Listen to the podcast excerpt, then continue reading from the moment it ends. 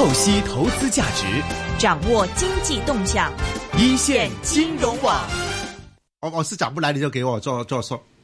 OK，好的，现在我们电话呃不是电话线上了。好的，现在我们现在呢是已经正式进入了我们今天的这个粤港澳大湾区跟“一带一路”这个环节了。今天这个嘉宾呢，这个威尔森你来介绍吧。好的，呃，他有两个身份，一个是上市公司的一个高层，哦，不用哪个身份，是用他的“一带一路”发展联会，他是戴景峰主席，参会主席。呃，大家好，大家好。呃，阿龙跟你的关系很好啦，但我今天呢，我们有点建议，我们讲“一带一路”有五通的，嗯哼，今天不完全讲金融，也不完全讲其他，我们针对主要的贸易为主，行不行？嗯哼，但但也带来其他相关的东西。为什么这样说呢？我们戴主席再重说一遍，“一带一路”发展委员会的戴主席啦，嗯，他就是一个物流专家哦。还有，我们经常很多朋友在聊的话，“一带一路”有跟我什么关系啦？它是建路建桥的，建路建桥呢，说的是十个亿、一百个亿的东西，跟我完全没关系。但事实上，戴主席我跟他聊的时候呢，他也告诉我，“一带一路”早就出现，不是今天，也不是去年，很多年前出现。能不能戴主席告诉大家，你为什么说呢？“一带一路”早就出现呢？其实我自己啊、呃，过去十多年也是在这些“一带一路”国家里面啊、呃、做做发展的，有在内地啊，嗯、或者是在一些这些孟加拉、斯里兰卡、柬埔寨这些地方。因为我们公司本身就是做这些行业，所以我过去十多年都是经常跟这些国家的人沟沟通。嗯啊、呃，好像特别是好像这些印巴、中东类型的啊、呃，我都基本上我每年都会几次这些呃“一带一路”国家。去的，可能去考察啊，或者是直接去跟一些伙伴去沟通，所以就是说我看见，其实，在不同的行业了，不只是物流了啊，物流肯定是其中一个呃重要的一个行业，但好像一些贸易啊，或者是一些文化上面啊，或者也有一些呃，当然金融啦。还有一些其他不同的行业，也有一些人经常会去这些国家。因为我到这些国家的时候，也会经常见到，嗯，啊，华人或者香港人也到那边去去做贸易也好，或者做不同的的东西也好。所以，好像我去年我去年去斯里兰卡的时候，我也看见当地有很多华人，嗯、有一些香港人也有，因为香港有直飞去呃呃那个斯里兰卡的，去这个科隆波啊，去那里就是啊、呃、那边有一些去，有一些是游。客也有一些去过去做生意的，嗯，因为在这些“一带一路”国家里面有很多特产啊，所以就是说有一些去做做贸易的红茶。啊，是那个斯里兰卡有两个特产，一个就是啊宝石，就是蓝宝石啊，OK，这特别是蓝宝石，因为斯里兰卡这个国家的名字了，它就是在这梵文啊，这印度语来说嗯。就是。呃，宝石之国的意思，啊、对，这是、哦、这是真正钻钻石，对啊，对，宝石宝石之国，嗯、所以就是说，明明是讲你的东西啊，呃，所以就是里面很多那些宝石是很便宜的，不过还没有打磨，所以就是说很多是这个宝石的原料，所以还需要加工，嗯、所以很多人过去就是买这些。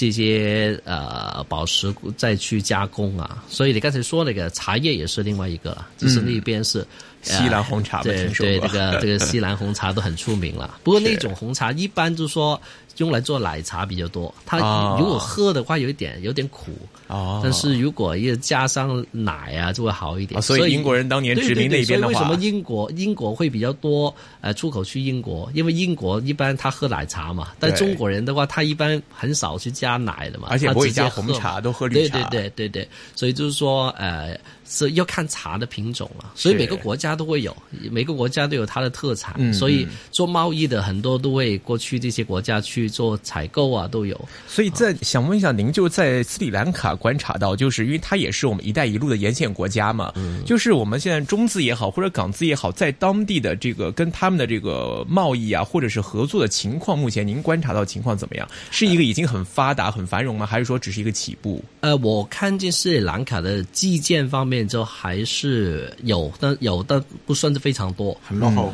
呃，还还可以了，还可以。但我我上个月去柬埔寨的时候，我都看见那个中国的的企业在当地的投资者很多了。嗯，因为好像我从机场到市区。啊、不到半个小时的路，基本上也呃沿途都是中国的企业去建的一些楼盘。嗯，所以我看见现在好多在在在内地里面开盘的一些柬埔寨的 的房，都都有一些在卖的。OK，对，所以不同的国家都有它的一些机遇咯。啊，容许我再把一个开场白多讲一遍。呃，光是 RAM 啦，带线上所讲的斯里兰卡跟柬埔寨跟我们湾区的关系，作为开场白，我让大家要明白。呃，林郑月娥也到北京签了一个“一带一路”的协议嘛，跟我们国家的呃发改委，你们谈到的话，香港大湾区要作为一个支撑地，这个支撑地是对两个地方，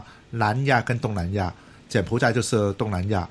如果斯里兰卡就是南亚，嗯，到底如果再谈些具体的东西，我们就把两个可以连起来了。到底真正地方发生什么事情？等会啦，啊，Ram 跟的啊，他的英文名啊，戴先生戴主席的，然后呢，跟我们所讲的“一带一路”的这个湾区的，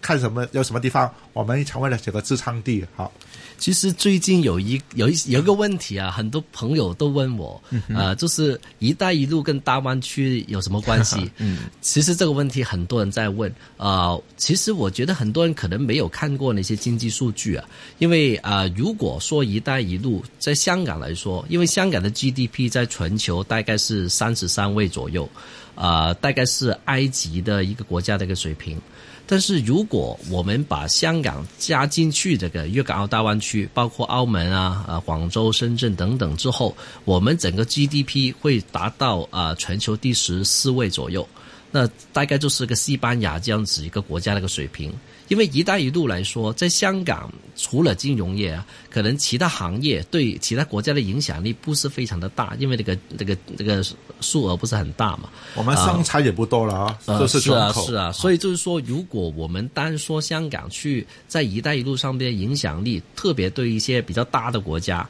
这个影响力不会很大。嗯，但是如果我们把呃香港连同整个整个粤港澳大湾区一起去谈的话呢，我相信这个呃在“一带一路”上面的影响力会。会更加大，所以我觉得“一带一路”跟这个粤港澳大湾区是一个相辅相成的一个概念。而且，如果你单说粤港澳大湾区的话，其实也意义不大，因为我相信很多香港的企业过去二三十年都已经在粤港澳大湾区里面设点啊、建立网络啊，都可能有 office 的。所以我相信这个应该嗯呃在发展的空间可能有限，但是如果是跟整个粤港澳大湾区一起走出走走呃走出去这个“一带一路”国家的话呢，这个呃机遇就非常的大了。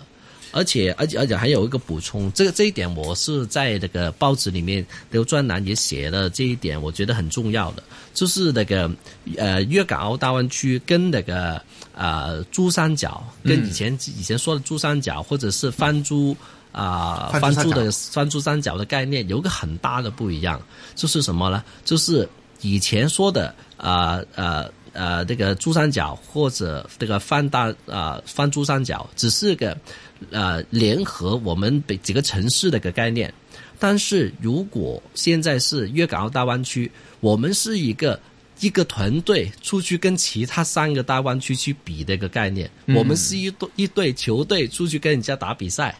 所以我们更加容易去团结整个几个城市去去去一起走出去。这个是一个外向的一个概念，跟以前的不一样，所以我觉得这一点我我我都呃在报纸上面都会提出这一点，因为我觉得这个为什么有些人说，哎粤港澳大湾区跟以前的有什么不一样，也是提出很久了，这个这个大呃这个翻珠的概念，珠三角的概念，但是这一个有什么不在概念上的本质本质上的不一样，就是你是是是用个团队的概念去跟外边的去去比较的，你像去追追其他的三个湾区的，那完全是概念是不一样的。是，而且就以程度来说嘛，其实我们看到，在这个大湾区跟泛珠三角比，泛珠可能我们只是说产业的互补，或者是商业上的一些合作。那么我们这次看到粤港澳大湾区在人才方面，或者是资金流通方面，可能会比之前会有更高的流通度。比如说像我们这个粤港澳大湾区里的这个居民的这个物业的投资，可能我们之间可能这个彼此的生活圈会越拉越近。那么可能在专业资格的认证上，那或者是说在资金的流通上，都会越来越方便。这个程度是比我们之前的泛珠三角会更高一些哈。对对对，所以就是说，我觉得这几个范畴上面，在粤港澳大湾区跟“一带一路”是有很大的关系了。嗯，你公司做这个物流做了多久啊？我公司就做了二十二十八年，但是我不完全问你我本人都做了十十五年、十六年。好，我不完全问你公司，主要就问湾区是光过去两三年提出来的，湾区今天跟三五年前还是八年前的湾区到底有什么不同啊？特别物物流方面，为什么我们说了这个湾区的概念存在不存在，物流早就有一个很大的改变？呃，我呃在零三年的时候呃回去内地去常住的，我我第一次是第一段时间是在华东，然后我在呃。八九年前，我就到珠三角，就是在广州那边。其实当时是呃亚亚亚啊亚运会之前，嗯，也因为亚洲那个那个那个运动会之前，其实呃广州还是相对来说比较落后一点，但是在就是在啊、呃亚运会那几年，整个城市零的那个呃应该是二二零零二零一零吧，二零一零年就是那个是广州亚亚运会嘛，那个时候整个市面的一个呃情况都改善很多，包括交通啊，包括整个呃门面啊，所有店面都要翻新啊，还有就是很多新的房子建起来啊，还有现在你看到你出你去广州的时候，现在很多都是去珠江新城嘛，啊，其实珠江新城都是在零八到一零年那个时间建起来，因为零八年那个时候，零八年那个时候还是很多地盘，那个时候都是烂地对啊烂地一片，但是几年之间就所把整个珠江新城建起来，所以你看见现在你去珠江新珠江新城的时候很漂亮，很多呃有有酒吧，有很很高档的一些办公楼，所以你你看见啊、发展的速度还是很快，因为以前你看见老城区，广州老城区都是那些荔湾区啊、越秀区的地方，但是现在基本上大部分的经济的都是在那些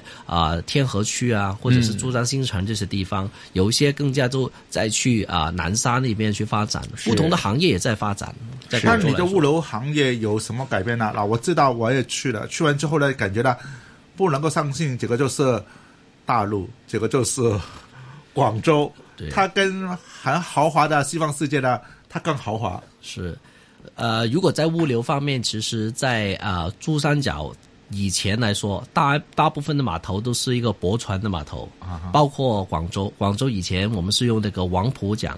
就是一个驳船的码头。但现在来说，呃，更多是用南沙码头。南沙就是一个国际性的码头，它是一个大港，就好像香港一样是深水港，所以大船都能够派进去。所以有一些船公司都已经把香港呃的总部转到南沙去了，因为南沙在那个成本下面会低很多，而且它是在整个珠三角的一个比较中心的地方，所以它也也现在很多工厂也是在那个佛山啊、中山啊、东莞这些地方嘛，所以它去南沙的时间还是比较短的，所以基本上它过去的一个呃成本都会比较低。是啊，所以呃，这十年呃，南沙从以前开始的时候都比较少的货，现在都已经跟上来了。嗯，我记得之前特首的话，然后去这个广东跟广东省领导去做访问的时候，都是这个搭船从南南沙直接去到广州的嘛。对对对，因为现在基本上南沙除了货运码头，它也在做一些客运啊、游艇啊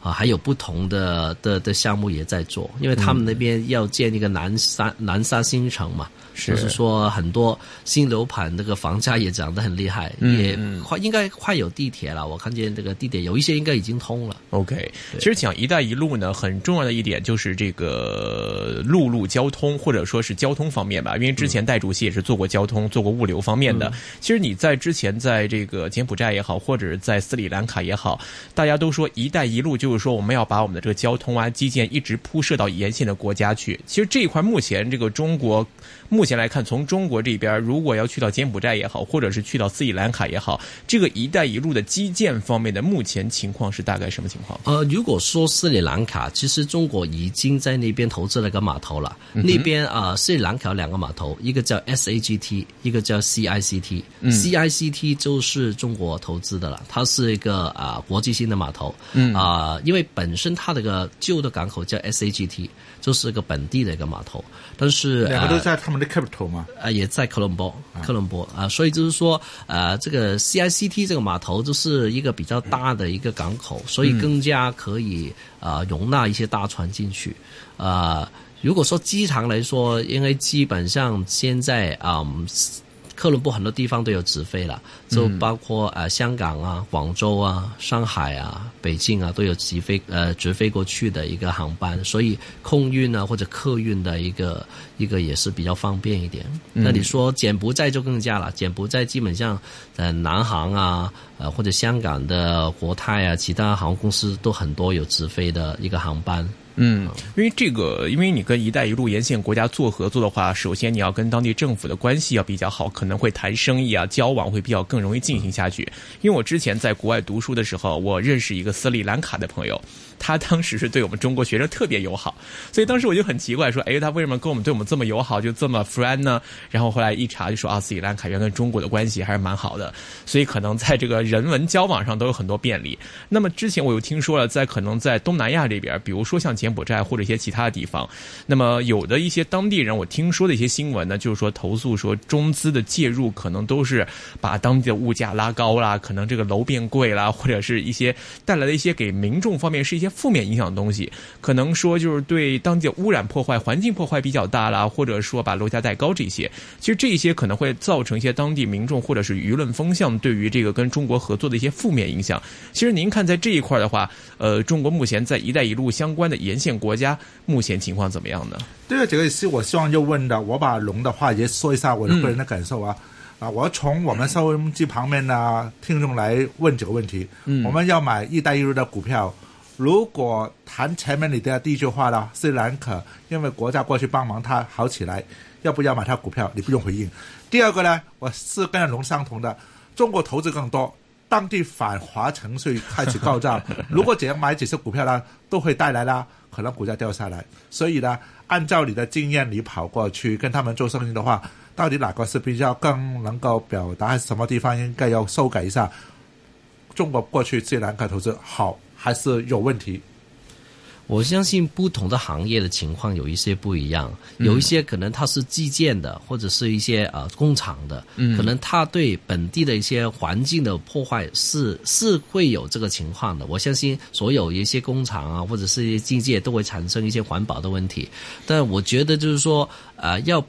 呃，平衡利益跟一个破坏的一个情况了，因为如果没有基建，我相信也很难去发展。但是问题是没有呃有有了这个基建，也会产生一些环保的问题。我相信这个要取得一个平衡。但是对于一些服务性行业来说，我相信对环保的影响就不大了。可能是你刚才说了一些，可能呃呃会推推推推高那个呃物价或者是这样子。但我觉得呃所有发展。发展中的国家都会面对这个这个这个通胀的问题，通胀的问题最重要是它这个工资水平是不是可以跟得上？得上如果跟得上的话，我相信它那个这个 view 的这个 income 应该不会不会有太大的影响啊、好像孟加拉这个国家啊，孟加拉这个国家。它的人口有一点六亿人，哇一点六亿人，所以它的人口是非常的多。我好像真的没有留意到过这个国家啊，孟加拉应该只有人口有这么只有这个猜拳的时候才听过这个国家啊。但其实这个国家它是有一些东西非常出名的，就是说在纺织业，就是在做衣服这个方面，它是全球第二的。它已经是呃中国之后就是它了，所以呃很多这些去美国、去欧洲的一些衣服都是在孟加拉那那里做的，好像很多的一些呃中国的一些布啊，它都是过去这些国家，然后再去这个加工啊、欧欧美这个地方了。所以就是说，这个国家里面很多啊、人也是从事这个工厂的一个工人的一个一个工作，因为在那边人多嘛，人多的话，那个成本也相对来说比较低一点，所以很多呃制作制造业的也是特别做做衣服啊。或者帽子啊，香港也有一家很出名的公司，他在那边做帽子，所以就是说，嗯呃，这些公司在当地也是做一些劳动力比较，就需要很多劳动力的一些一些劳动力密集型企业。对了，对了，对了。所以就是不同的国家情况有一些不一样，是好像你马来西亚或者新加坡的情况又又有一些不一样。嗯，像我们像关注“一带一路”的话，大家都说这是一个长远发展的一个趋势跟方向。那如果说我们要在“一带一路”的沿线国家去找当地的一些特色或者是发展的机遇的话，我们需要做一些怎么样的功课呢？我觉得第一种，第一个首首先先先了解当地的一个文化了，因为我相信啊，你过去第一肯定接跟人去跟人去接触嘛，跟人去接触的话，我相信先了解他们的文化会好一点。有一些特别是伊斯兰的国家，你要对他们的一些。基本的生活的习惯要了解，包括吃的，吃的我相信很多都知道，他们不吃那个猪肉吧？啊，对。那个还有就是说，有一些时间可能他们不是很方便去接待你的，好像特别是那个斋月的时候，那斋月 Ramadan 的时候，可能你过去他也不是非常方便去接待你，最好就是说在其他一些的时间会好一点。当然，他不是完全不能，但是问问题是可能会影响他们的那个斋月的一个朝拜的一个活动嘛。所以，然后还有就是，嗯，可能对当地的一些。呃，法律可能也要有一定的了解了，基本的了解了。嗯，尤其还有这个经济属性或者经济结构方面，就比如说像某个国家，它最擅长的是什么领域，可能是劳动力相对比较便宜一些，或者是科技相对是他们强项的话，都要去选好一些相关的领域，然后来重点来看了。对啊，好像现在我们啊比较多，为什么做这些斯里兰卡、柬埔寨啊、孟加拉或者印尼、越南这些地方？因为这些国家都是做那个纺织业比较多的。嗯，以前在华南的很多工厂，你我我就是有一个数据啊，就是我们二零一七年像呃全球的港口的排名啊，嗯，这是深呃华南地区的港口，深圳、香港、广州的。呃，二零一七年那个上半年那个增幅啊，是远远比华东两个港口 呃小少的，少啊少，因为华东、上海跟宁波都是有增长，都百分之九、百分之十四，但是啊啊，深圳只有百分之三，哎，这是什么原因呢？啊，我我我其实我看见呃，华东的那些工厂呃，移到啊东南亚的的相对来说比较少。嗯，华南的现在很多都移到在内陆一点，或者移到呃其他的国家去了。好像那些之前移到越南了，现在更加多去柬埔寨啊，或者有一些跟着去缅甸呢，都会有。嗯，因为这些啊，有一些特别是有一些可能是啊，在呃环保上面不符合国家的要求，那些可能他会移到其他国家。是。另外一方面，我想是不是电商方面的一些像自贸区啊的这类的进出口货物，可能在华东地区的集散会更方便呢？呃，这个华东呃，其实呃，电商来说，在不同的地方也会有了。呃，特别在杭州，我上个星期就就在广在杭州，是我们就是过去就了解多一些关于电商啊，然后的快递报关上面的事情。因为现在我们在啊选择杭州。的这个报关在杭州，因为它的对电商的报关或者快件的的报关是比较宽松的，所以就是说我们基本上呃现在都是在啊杭州去报关会比较多了。OK，我试试跟着龙聊一个东西，然后呢，我的答案是阿 Ram 给我的。你猜想一下，如果我们做物流，呃，我们在广东在东莞把东西做完之后呢，从海路运到欧洲。从空路航空运到欧洲，还是从陆路中欧班列、中亚班列三个不同的运送方法的话，就是物流啦。嗯，哪一个最便宜？应该是海运最便，呃，目前来看的应该是陆路吧。然后哪一个最快？最快空运了。哪个最慢？呃，海运了。海运，好吧。如果这样说的话，我明白了。从空是最快，成本最高。对。如果从海的话，很慢。陆路的话就是中欧班的、中亚班的。我们在广东东莞生产的东西，今天能不能从陆路运到欧洲？目前来看，应该当天不行吧？因为现在我记得这个中欧班列好像是从这个浙江方面，呃，义乌那边、杭州那边开始发车的。我学到了，就是跟着 Ram 学的。当年呢，现在就把我的老师出来，把这个我跟你探讨的问题呢做个说明。这个是真正的个案啦，一不是理论了。其实中欧班列它不只是单单是华东或者是华南或者是哪里，因为现在中欧班列在很多地方都有，包括那些重庆啊、成都啊、郑州啊、黑龙江啊、乌鲁木齐啊、哦各地都有。西安呐、东莞呐、呃华东、华北都会有。所以其实这个中欧班列其实它是个品牌，就是说中国到欧洲，的。中国每个地方，广东到底有没有东莞？呃，都东莞了，东莞过去啊，其实都会石龙那边过去也也有这个这个这个服务，所以就是说，呃，这个中欧班列其实现在也是个啊、不不断高速发展的一个阶段，而且就是说刚才啊 Wilson 说的一个就是说，呃，其实海路跟铁路跟空运呃有一个。啊、有一个比较，对很多的一些货主来说个比较，因为以前大部分的呃呃那个运输也是用空运跟海运。那海运有个好处就是说它是很便宜，但便宜，但是它一定要在港口附近才便宜。它在内陆它在内陆的话就便不便宜了，因为它需要在。港口里面卸下来，再用拖车进去，那拖车那段、那那段就很贵嘛，所以以前为什么一一般都是港口附近的城市比较发达？因为它那个资资源啊，或者是那个货品啊，比较容易运到哪里的成本比较低。好像汉堡它是港口，路德滩它路德滩它是港口，荷兰的。啊那个对啊，那个呃 Southampton 它是港它是港口，或者是其他一些欧洲的大城市，新加坡、香港，对，都是都是港口，因为就是海运的成本很便宜，导致到它的整个呃呃这个成本物流成本会比较低。但是为什么现在说那个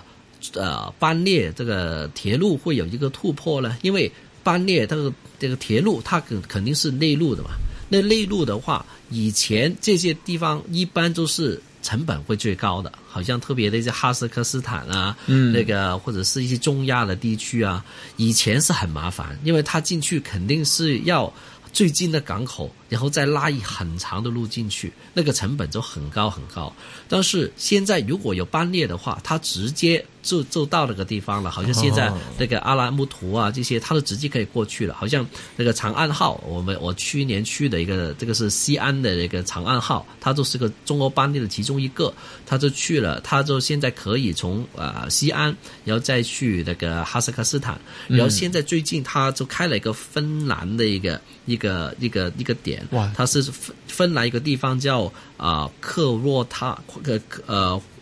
克沃拉的一个地方。哦，克沃拉。它就是说，啊呃，在这个地方可以直接到那个地方，它是第一条在啊、呃、这个呃北欧到这个内地的一个航线，所以就是说。呃，其实这个也不久了，这个只是上个月的事情，是嗯二零一七年的十一月十号的一个事情，嗯。所以这个是啊、呃 它是投进那个呃俄罗斯啊，呃哈萨克斯坦呐、呃还有中国啊，加上呃芬兰四个国家的全程超过九千米的。的十七天就可以到了，所以就是说这些都是内陆内陆的国家嘛，包括俄罗斯啊，包括哈萨克斯坦啊，这些都很多是内陆的地方，所以就是说呃这个中欧航航班是把他们的呃物流成本大大的减低，因为他不用在港口拉一段很长的陆路进去，等于石龙，石龙在哪里了？啊、对啊，也是也是一个他在海边的一个东莞的海边啊、嗯啊！我也是跟老师学的哈，我再把一个带出来，让老师再说说明。如果讲的话，我们以后到物流的世界，什么叫能够海陆陆路，呃，海陆空能够连起来，那个是什么东西啊？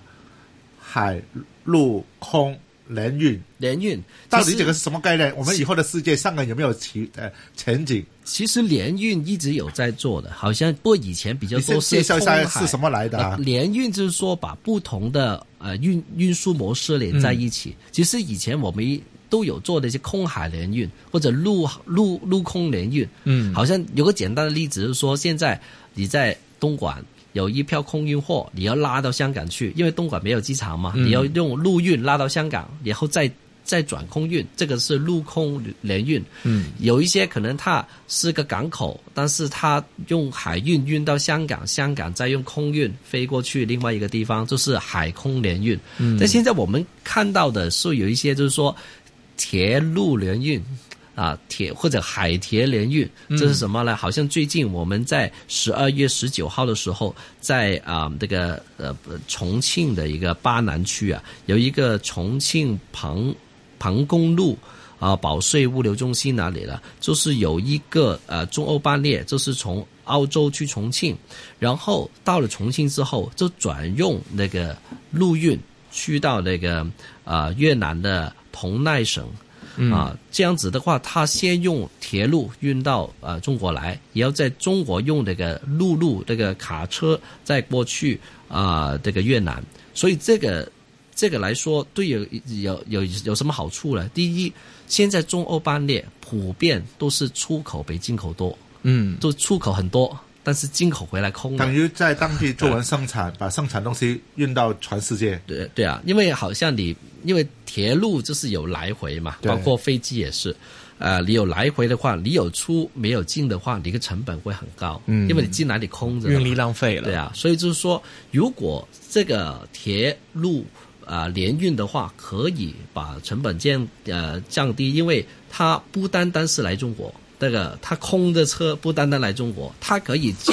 呃其他一些国家的一个转口的一些货物，好像他去越南也可以通过这个中欧班列来到啊中国，然后再用陆运再转到东南亚。这个就是说十二月十九号这个这个就是一个也也是对。对这个中欧班列是一个比较大的新闻，就是说可以做呃，在在一个比较快捷的一个转转转口的一个例子是做了出来，是十二月的时候。按你这样说的话，我对香港有点担心。香港的运送的地方航空没问题，但这个航空呢，跟车是不是有连起来的？跟船也没连起来的，对还是不对的？我这个说法。呃，其实我相信，对在物流业上面啊，啊，香港是会面对一些挑战。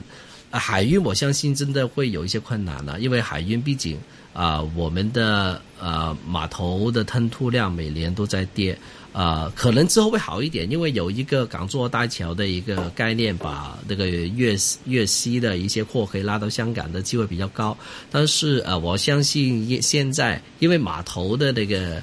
呃，因为香港在九七年的时候有投资了机场，但是没有投资码头，啊所以那个时候我们看见这个码头现在基本上已经给深圳啊、南沙的水平已经追过了，所以就是说这个我相信是在海运上面是是有点有点晚了，现在追都有困难，但是空运上面我觉得还是机会比较大，因为空运不需要报呃。空运呃，在香港不需要报关嘛，因为空运很需要的时效上面是需要很大的要求嘛，所以就是说香港因为不用报关，所以在空运上面那个那个机遇还是会有的。我最近看有个报道说了，上海好厉害，你光讲了，上海还是在增长嘛，这个港口。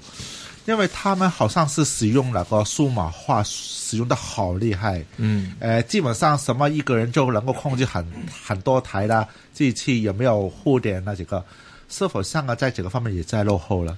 其实现在内地很多东西都在，很多东西都在做那个数码化，它是包括海关呐那些无纸化嘛，他说就不用再用纸了。它就全部用电子电子的报关，全部数据都全国共享，所以这些来说，以前说报关在内地是一个很大的问题，但是现在当然还是会有，但是我相信越来会越进步的。这个可能跟香港那个差距越来越越近，而且现在内地很多自贸区。自贸区本身就已经是好像跟香港的一个概念，就是这个很像嘛，所以这个我相信就是说，这个跟香港的竞争会越来越大。不我觉得香港更重要是先先做好自己了，因为我相信竞争在什么时候都会有，有可能今天是来来自内地，呃，可能将来可能来自其他的国家，所以我觉得香港先做好自己。呃，优势的一些东西，还是为香港讲好话啊！我感觉香港好危险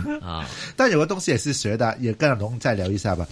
你猜想一下，呃，是跟老师学的啊。现在所讲的中欧班呢，就是用车来运东西，说的很成本很低，很很很快。到底一个班列能够相比较一个船，大八分比是多少？啊，龙你能不能猜一下？然后老师给我给我答案的，曾经是不晓得。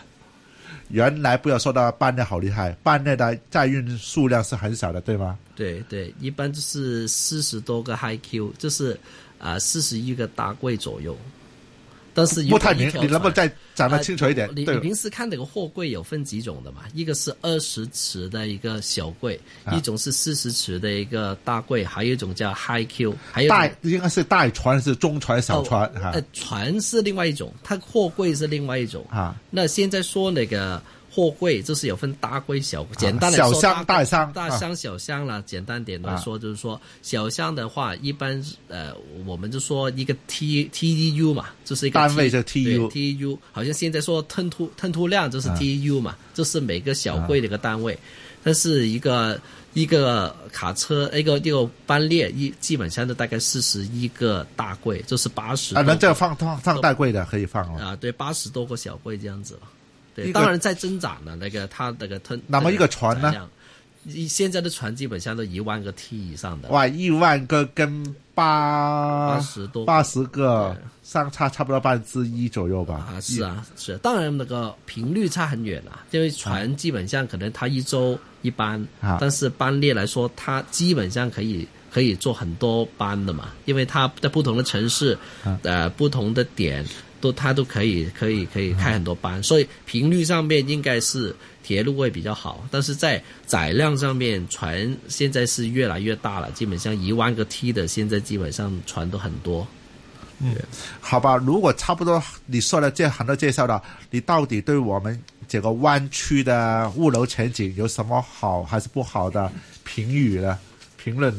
其实刚才有有一个。有个补充了，关于空运上面，因为我觉得在机场上面，香港机场可能可以多跟呃深圳的机场合作，因为现在其实我们看到的香港第一个跑道上面还都基本上已经饱和了，在一些呃高峰期。第二就是说，香港我们看见香港的内陆的一个航点比较少，只有大概四十多条。深圳反而有一百五十多条，嗯，呃，相对来说，香港的国际的航线有一百五十个航线，但深圳只有大概三十个，所以这个是很好的一个配合，就是说内地那个深圳在发展内地的航线，香港在发展国际的航线，然后把两个机场连起来。这个就做成一个效果，就是像那个浦东机场跟那个那个虹桥机场，就上海两个机场的一个呃分工嘛。所以就是说，现在但是有一个不一样，就是说香港跟深圳机场中间有个关口，所以怎么把这个关口的。这个报关的效率提高，这个很重要。而且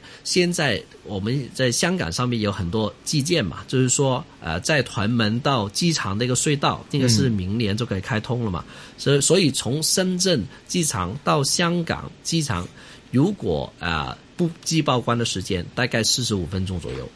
如果把这个呃，这个报关的一个时效提高的话，其实两个机场连起来的话，就可以把两边的机场去做一个分工，增加彼此的一个货量。深圳可能多做一些内地的一个航线，香港做多做做多一些国际性的航线，所以大家都可以有个增长嘛。你是否觉得就是让一？把你的这个想法让我们的特首了，我们的湾区有什么新的政策的话，这个是你提的其中一个。呃，其实我相信这个我有有很多呃，这机会我们都已经提过给他了，我相信他们都知道的了。这个，嗯，不过我相信这个有一个呃。不是效率这样的困难，是个可能是一个政治上的法律制度方面的一些啊。这我相信这个是怎么跟深圳两边去谈好这个大家的彼此的分配的一个问题。这个我相信是有一个要考虑的地方了。我有一个不同的观点，但不知道对还是不对。为什么深深圳这个地方机场要跟香港这个国际机场一定要合作呢？深圳理论上也跟广州的，广州也是国际机场，嗯，他们合作就是没有你光找到问题了。你上海要死的话，没问题了。对，其实所以为所以所以为什么我觉得香港要多跟深圳机场去去合作？因为我觉得如果深圳不愿意合作的话，其实还有一个选择就是珠海。因为反而珠海，因为珠海的机场的管理层都是香港机管机管局的一些一些人嘛，所以就是说跟珠海去合作的话，我相信也是一个呃。替代的方案，因为深呃珠海也是一个内地的很多干线的一些机场嘛。明白。好的，今天我们非常高兴呢，是请到“一带一路”发展联会主席戴景峰戴主席做客到我们的一线，来各位聊一聊他自己对于“一带一路”观点。非常欢迎的光临，谢谢，谢谢，好，拜拜。